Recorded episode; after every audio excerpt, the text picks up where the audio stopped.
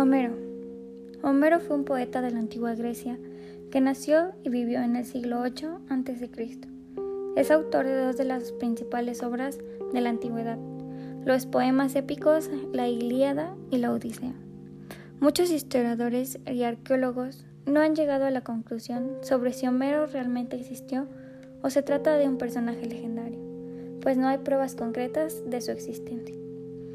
Sus obras pueden haber sido escritas por otros personajes, otros autores, o tal vez apenas recopilaciones de tradiciones orales del periodo de la época de la antigua Grecia.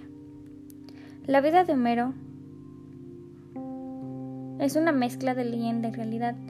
De acuerdo con la tradición, Homero era ciego y pudo haber nacido en cualquier localidad de la antigua Grecia, como Esmirna, Colofón, tal vez Atenas, Rodas, Argos, Tal Itaca o Salamina.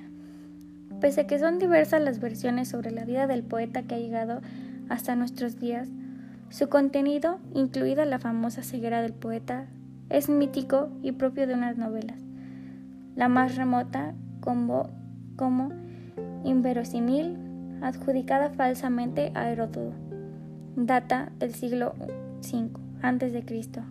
Homero es representado como el hijo de una huérfana seducida de nombre Creteídas, que lo dio a luz en Esmirna, en la desembocadura del río Melenes, y que le puso su nombre Melesigenes. Se dice que pronto destacó por sus cualidades artísticas y que comenzó una vida libre y poco convencional. Se cuenta que una enfermedad lo dejó ciego y desde ese entonces pasó a llamarse Homero.